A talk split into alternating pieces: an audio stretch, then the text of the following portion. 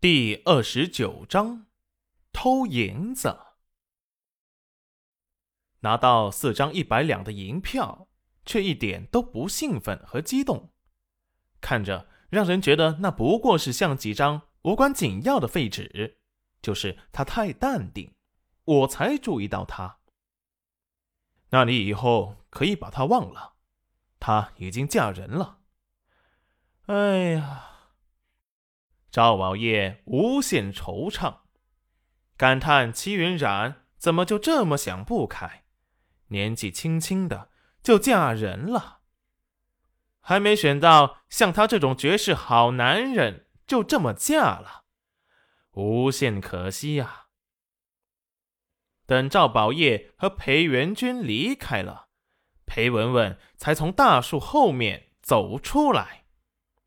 心头闪过愤恨，原来戚云染是卖了五百两银子，难怪想要和裴大哥和离呢。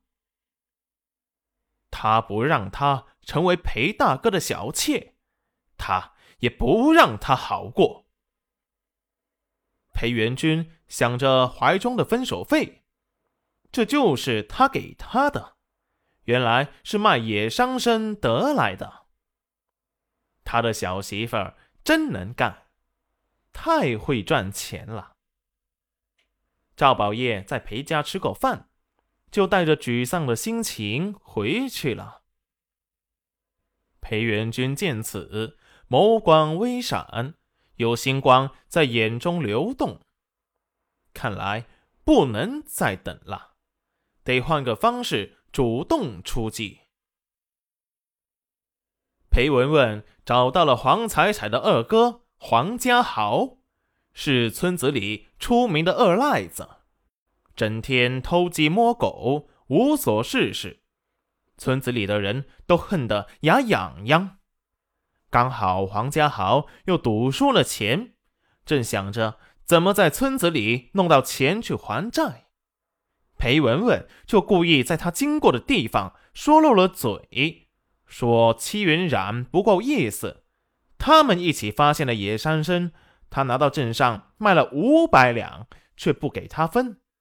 要不是有裴大哥为他撑腰，他觉得要去找他理论。看见黄家豪出现，又假装闭嘴，懊恼自己说漏了嘴，轻打自己的嘴巴。黄家豪吊儿郎当的。从他身边走过，假装没听到。当天夜里，却偷偷来到了戚云染住的鬼屋，想要偷他的银子。此时，戚云染正在暗骂裴元君那个无耻之徒，竟然收了他的银子不办事儿，气得他晚饭都没吃几口。想着。明日还要上街去给小景轩拿衣服，便洗完澡，带着小景轩睡下了。迷迷糊糊中，突然听到一阵响动，立即把他惊醒了。此时，黄家豪已经翻到了墙内，正趁着月光寻找落脚点，不小心碰到了地上的椅子。这才把齐云染给惊醒了。齐云染打开天眼，一眼就看到了翻墙入内的黄家豪，认出他是谁后，齐云染悄悄的走了出去。等到黄家豪看着面前突然出现的一张人脸后，吓得失声尖叫：“鬼呀！”屁滚尿流的往外跑。可是跑到门前，又回头看了一眼，终于看清了是戚云染时，立即拍了拍胸口：“你，你是人怎么不吱个声？你不知道人吓人会吓死人的。”这时，小景轩已经被惊醒，在床上没发现戚云染，立即找了出来：“干娘。”正好走到黄家豪的身前，被他挟持住，脖子上架了一把刀，不准叫，不然我我杀了你们！萧景轩害怕的颤抖。别怕，你想干什么？